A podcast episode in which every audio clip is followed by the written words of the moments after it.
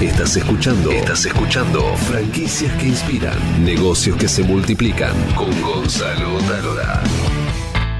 ¿Cómo está el mercado de México después de la pandemia? ¿Cuál es la situación de las franquicias? Vamos a hablar ahora con el amigo Mario Antonio Morales, que es el creador de la franquicia que buscas y también el director de comunicación de la Feria Internacional de Franquicias de México. Una persona con un conocimiento enorme sobre el mundo de las franquicias, así que lo vamos a saludar. Es un gusto que estés aquí en Franquicias que Inspiran. Soy Gonzalo Talora. Bienvenido, Mario querido. Gonzalo, qué gusto en verdad saludarte en algún momento previo a esta charla que, que me das la oportunidad de tener.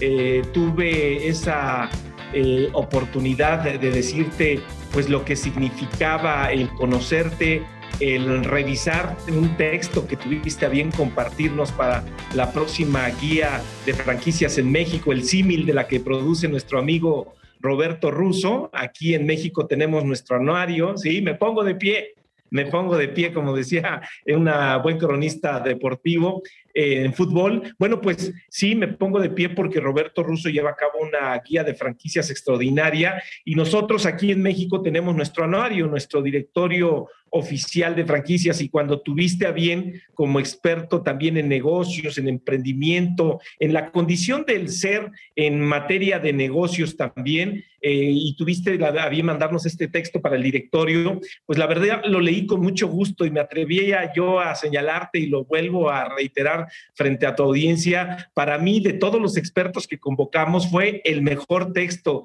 que yo le haya dado lectura. Así es que este texto se va a incluir en el directorio oficial de franquicias de México, que estará eh, publicándose en impreso los próximos eh, meses de, de, agosto, septiembre, con motivo del arribo de la Feria Internacional de Franquicias 2, 3 y 4. Se vende este directorio dentro de la feria. Por la situación también que hoy ya nos exige, hacemos la publicación también en este, digital. Y entonces, pues es un directorio muy esperado por todo el sector franquicias y que un hombre con la experiencia que tú tienes, pues nos puedas dejar un texto, constancia de tu pensamiento en este anuario, pues nos da, nos llena de júbilo, estimado Gonzalo. Gracias, Mario, por tus palabras. Y ahora quiero exprimirte y conocer eh, cómo está el mercado de México después de la pandemia, cuáles son la, las franquicias o las tendencias que vos ves que están creciendo en México. Todo tuyo.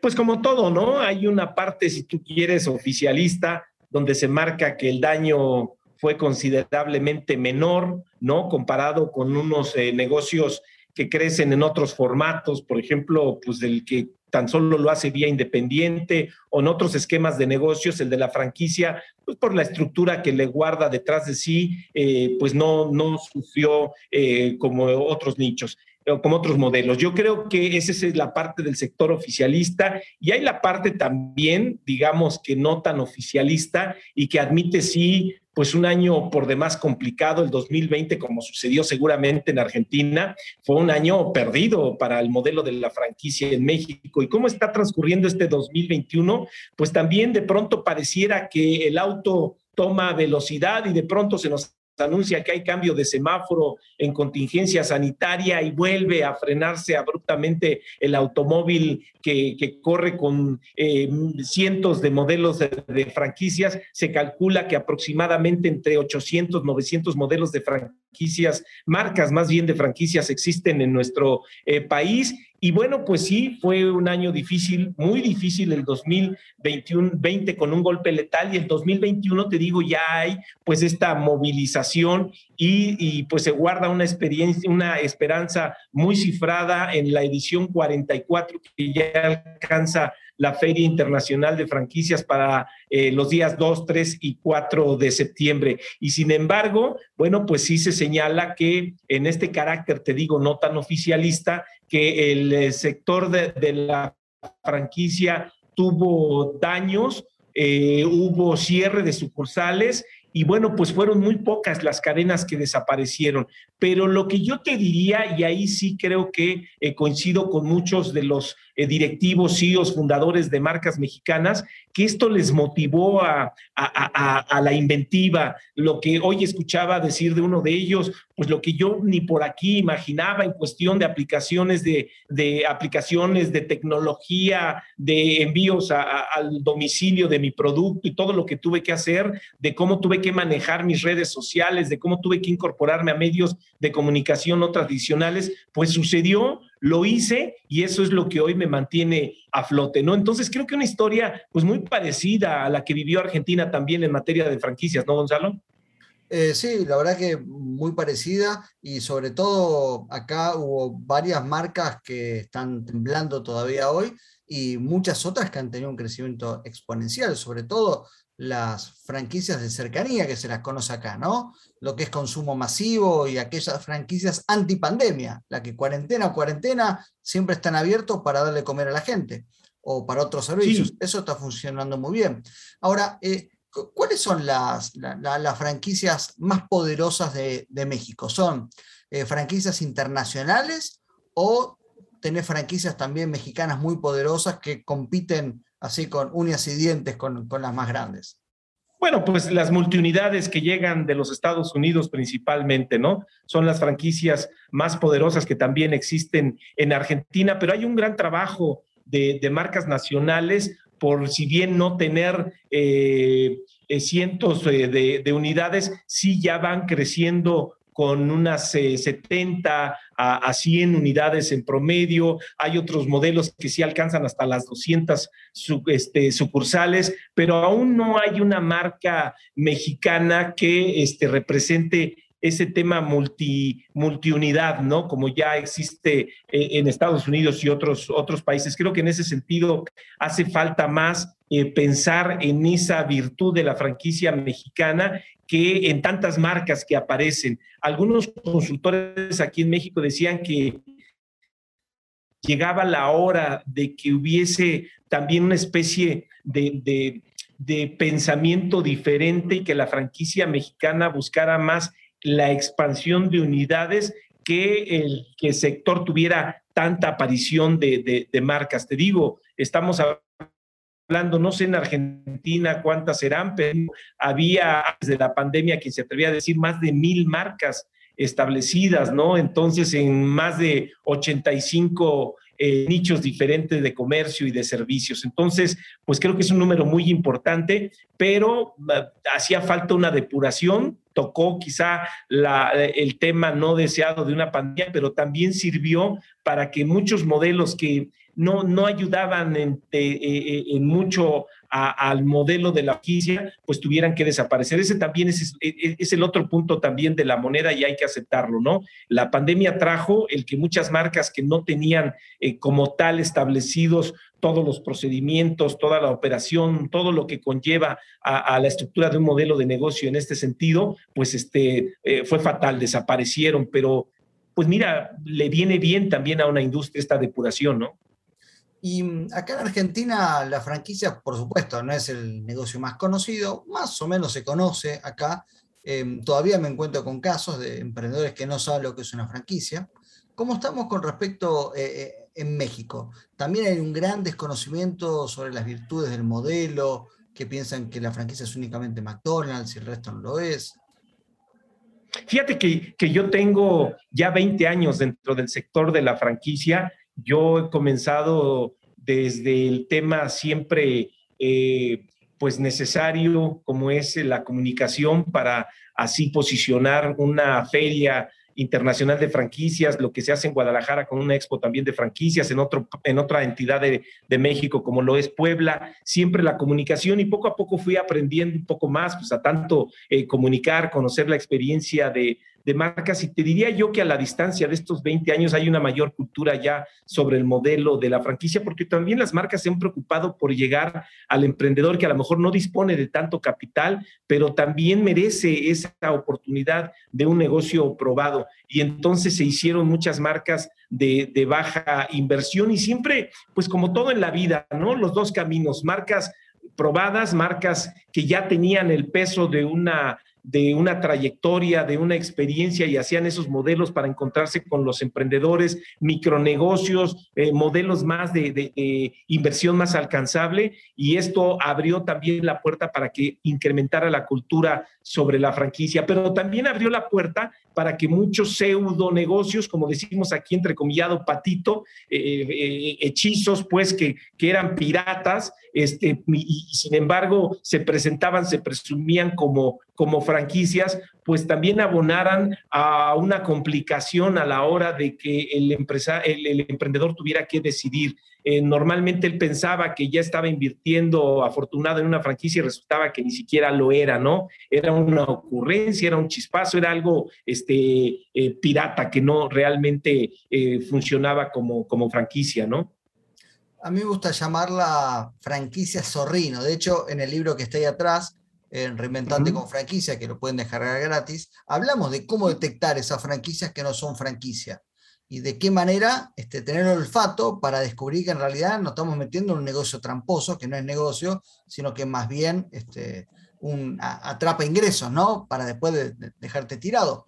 Eh, quería preguntarte ahora, mi querido Mario, eh, ¿cuáles son las dos o tres tendencias que en, este contexto de pandemia tomaron un protagonismo que antes estaban tal vez al fondo de, la guía o del anuario? Fíjate que yo, por ejemplo, eh, creo que hubo una gran oportunidad y la sigue a partir también de todo lo que entendieron iba a ser el e-commerce y, todas las entregas a domicilio, por ejemplo, todo lo de logística y operación, todo lo que aquí llamamos paquetería, envíos, ¿no? Eso fue fundamental. Yo te diría que el crecimiento, ni siquiera ellos con marcas que tienen aquí en México la trayectoria globales y, locales, eh, imaginaban lo que en cuestión de, meses iba a significar pues toda esta demanda de, de, consumidores dentro de su casa y que pues necesitaban seguir con la vida, seguir con cumpliendo requerimientos, necesidades y entonces pues eso obligó a muchas de ellas a que tuvieran también que transformar, acelerar ya lo que venían eh, haciendo en cuanto a nueva inventiva para esto que te hablo de, la, de la última milla, ¿no? Te entrega hacia, hacia donde estés y es, ellos tuvieron una explosión enorme, pero también sabes que, aunque no lo creas, así como se hablaba de que pues, sufrían los restaurantes, eh, todo lo que era el giro de alimentos y bebidas porque pues se tenía que cerrar temprano o muchos ni siquiera estaban permitidos abrir. Resultó que con las famosas dark kitchen o como les dicen en Argentina, cocinas fantasma, este, pues, pues tuvieron una detonante muy fuerte y de hecho empezaron a ver cómo acercaban modelos de menos inversión a través de que lo podías llevar desde casa o una distribución sobre pues algún pollo frito, algún taco, entonces este poder crecer negocios familiares. Y eso también tuvo un sufrimiento, lo que significó la pandemia para alimentos y bebidas, pero por otra parte vino la creatividad de, esquemas que se podían llevar desde casa y esto alivió mucho. Pero yo creo que obviamente la salud como primera necesidad ante una pandemia también,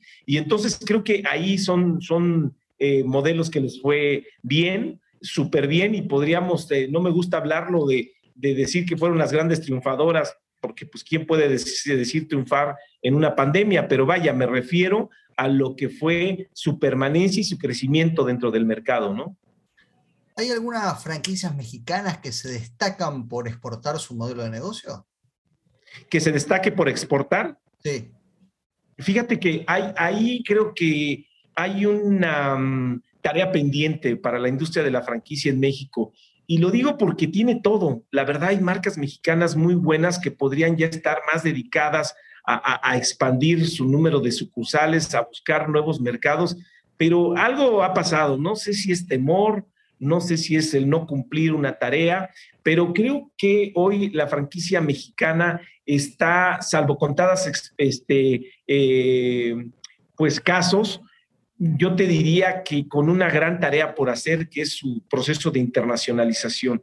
Hay modelos, tú no sé si has escuchado hablar en Argentina como Kitsania, que es un parque infantil techado, donde el niño puede soñar y, llevar a cabo ese, ese sueño de, ser bombero y le recrean una situación ahí de, una estación de bomberos o haber soñado con manejar su propio este, supermercado y pues el niño tiene la oportunidad de trabajar en un supermercado. Es decir, el niño toma ese carácter que, que en algún momento le gustaría jugar este, en, un, en una ciudad grande y entonces lo hace y ha sido muy exitoso y hay hasta en Dubái, es una franquicia mexicana que, crece de una manera impresionante, lo hacía antes de la pandemia hasta que los parques tuvieron que, cerrar, pero es una de las marcas eh, mexicanas que han cumplido este proceso de internacionalización eh, con buen número de sucursales por el tamaño, no son eh, cientos, porque pues es, un parque enorme, pero hay otras como Todo para sus pies, por ejemplo, que ya llegó a Centroamérica, a, parte de Sudamérica, en todo lo que es el pedicure, eh, marcas como dedicadas a las alitas, este parte del pollo frito con diferentes salsas que ya están también como, como Wins Army en Panamá, en Guatemala, pero aún así siento que para el tamaño de lo que es este número global que él te he dado, casi mil marcas, son muy pocas las que llevan a cabo su proceso de internacionalización. Por una parte tenemos Estados Unidos, pero muchos con toda esta reglamentación y ordenamiento que marca el poder entrar a un mercado como el norteamericano, de entrada rehuyen. Luego creo que una gran oportunidad es Centroamérica, pero hemos despreciado ese mercado. ¿Por qué? Aún no lo sé, pero creo que Centroamérica sería un punto muy importante para las franquicias en México. Y fíjate, me llamó mucho la atención que una consultoría del Uruguay pudiera traer una marca uruguaya hacia Centroamérica y con un desarrollo prometedor. Y yo decía, bueno, ¿cómo desde el Uruguay para más voltean hacia el mercado centroamericano y nosotros, que es nuestro vecino del sur, este, no, no, le pongamos la atención a Centroamérica, ¿no? Y luego Sudamérica, pues son pocas las marcas mexicanas que se establecen principalmente Panamá, Colombia, eh, algunas en Argentina, otras en Brasil, pero, pero vaya, los dedos me sobran de la mano y es muy triste, ¿no? Quería preguntarte sobre una marca en particular que me dio mucha curiosidad porque la vi en Shark Tank. Eh, creo que se llama Agua Inmaculada, ¿puede ser? Sí, es agua inmaculada. Fíjate que su CEO es un hombre eh, con una capacidad de, ver los negocios de forma integral, que es Eymar, ah, eh, eh, él se llama Eymar Agüero y es un hombre mexicano que comenzó con 200 pesos. Es, es un día te, te, voy a detallar bien toda su historia, pero es impresionante. Y él vio que el agua siempre será una necesidad básica y empezó a mover toda una industria en base al despachador de agua en, un lugar de la vía pública y con ello servir garrafones de agua, pero no solo quedó en el ámbito de, de, llevar el agua, de acercar, sino empezó a idear cómo yo puedo generar mi propio despachador, qué tecnología se necesitará para que yo a través de una tarjeta inteligente pueda ser el despachador qué módulo será el mejor para que desde ahí se llenen los, los garrafones o los, las, botellas pues con, con, agua y toda esta tecnología fue de casa. Él ideó su propia tecnología y no tiene que estar recurriendo a un proveedor cual ninguno porque todo está dentro de su propia estructura de franquicia en la ciudad de Puebla y ha crecido enormidad. y ahora no solamente contento con ese llenado de garrafones, sino que ahora está dando forma a potabilizadoras de agua. Y entonces, pues eso es también lo que está ofreciendo como modelo de negocio y está creciendo de una manera impresionante, agua inmaculada. Y tiene una forma, cuando llega el inversionista a la Feria Internacional de Franquicias a, acordar la compra de su negocio, la inversión en, una de, sus franquicias, tocan una campana y cada vez cada no sé cuántas veces al día suenan y suenan y suenan la campana de los inversionistas que quedan cautivados y seducidos por esta marca de agua inmaculada, ¿no? Qué buena estrategia de, de pitch de venta esa, ¿no? Para llamar la atención.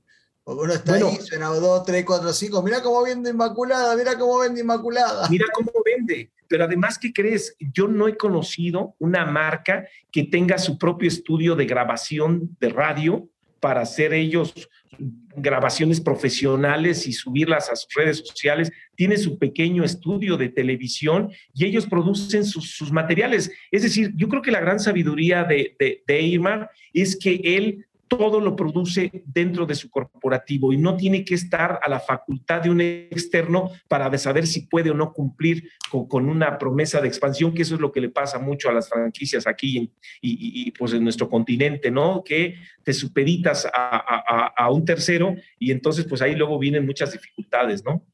Bueno, acá el otro día me contaba una empresaria, em, Luz Azul, que es una de las empresas que creció mucho en la pandemia. Ellos venden lácteos sobre todo, entonces en negocio de cercanía. La conozco.